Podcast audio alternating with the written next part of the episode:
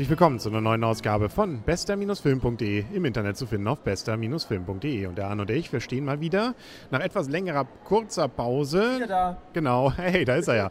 Vom Cinemax in Kiel im Cup. Und äh, wir haben drin gesehen, dass, äh, ohne jetzt große äh, irgendwelche Gags zu machen, die Tribute von Panem, der zweite Teil. 145 Minuten und äh, mit Pause. Das finde ich ja immer, muss nicht eigentlich, oder? Die Pause muss gar nicht. Also wer so eine, so eine schwierige Blase hat, der muss halt dann zwischendurch leiden und raus und was verpassen. Aber sonst tut Pause nicht Not.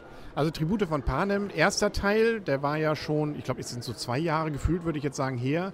Da ging es darum, in einer sehr seltsamen Zukunft äh, gibt es mehrere Distrikte, die haben sich irgendwie, hatten die mal einen Bürgerkrieg und der wurde wohl blutig niedergeschlagen und äh, es, jetzt gibt es jedes Jahr die sogenannten Hungerspiele, in der dann die dortigen Einwohner, jeder Distrikt zwei Jugendliche verschickt in Kämpfe und das ist so Last Man Standing, nur der Letzte gewinnt, alle anderen müssen sterben und die, diese Kämpfe äh, halten wohl irgendwie diese Gesellschaft zusammen.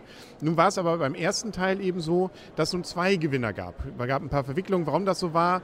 Und jetzt im zweiten Teil kommt es plötzlich dazu, dass äh, sich wohl auch aus diesen Ereignissen gewisse Umtriebe in dieser Welt regen. Man versucht, oder es gibt wohl jetzt auch Aufstände, zumindest erste Anzeichen dafür. Und deswegen will man jetzt versuchen, wohl elegant die Tribute wieder auf den Weg zu räumen und setzt neue Spiele an, einfach mit den Gewinnern der letzten Jahre, um insbesondere die vom letzten Jahr ähm, aus dem Weg zu räumen oder zumindest zu degradieren. Wir wollen auch nicht zu viel verraten, aber spannende Story, oder? Spannende Story. Jeder, der halbwegs, äh, möchte ich sagen, interessiert an Fantasy ist oder an Belletristik und an äh, Bestsellern, hat die Bücher bestimmt auch schon gelesen in den letzten Jahren. Die waren, sind hochgehandelt, sind immer noch hochgehandelt. Also da, wer lesen kann, kann, kann oder hat bestimmt schon mal zumindest davon gehört und sollte diese auch lesen. Wobei es Fantasy finde ich jetzt nicht. Also Fantasy wäre ja, da stellt man sich irgendwie Orks und sonst was vor. Das sind Menschen. Es ist ein Science Fiction, aber eher so, ja eben eine sehr dekadente Gesellschaft mit aber auf der anderen Seite eben sehr armen Menschen. Also äh, sowas wie Elysium oder was weiß ich. Also so eine Gesellschaft. Äh, mit Fantasy finde ich hat es nichts zu tun. Ja gut, Fantasy Endzeit, ja. Also nicht, nicht, nicht klassisch Fantasy, da hast du recht.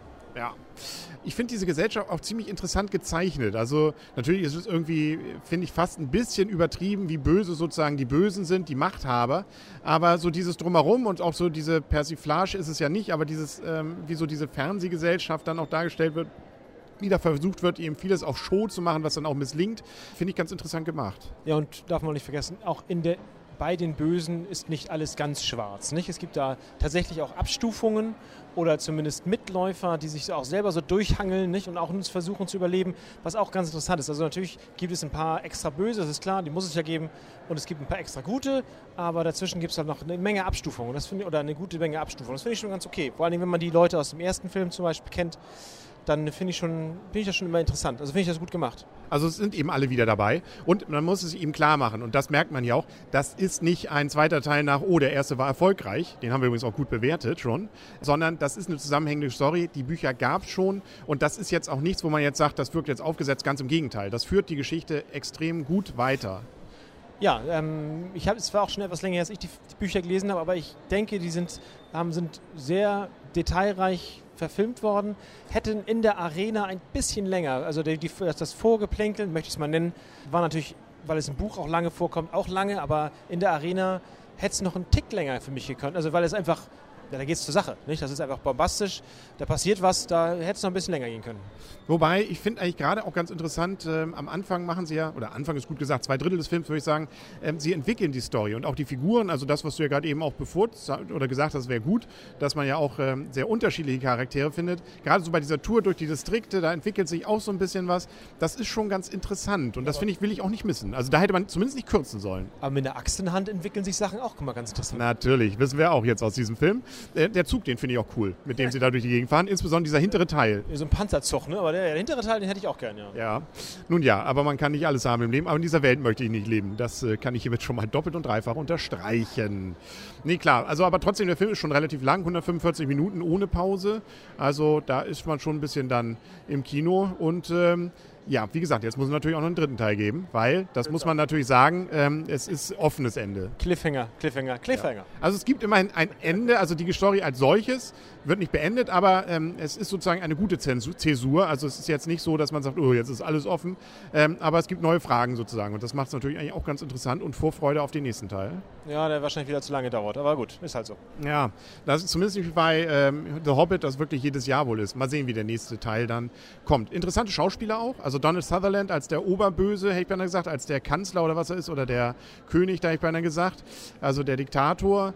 Dann auch hier, ich habe wieder den Namen wieder vergessen, wie er heißt, aber den man auch von ähm, ähm, hier Natural Born Killers kennt, der spielt diesen besoffenen... Hamish oder Harris meinst du? Ja, Har nee, Harris heißt er nicht, Harris, äh, so ähnlich.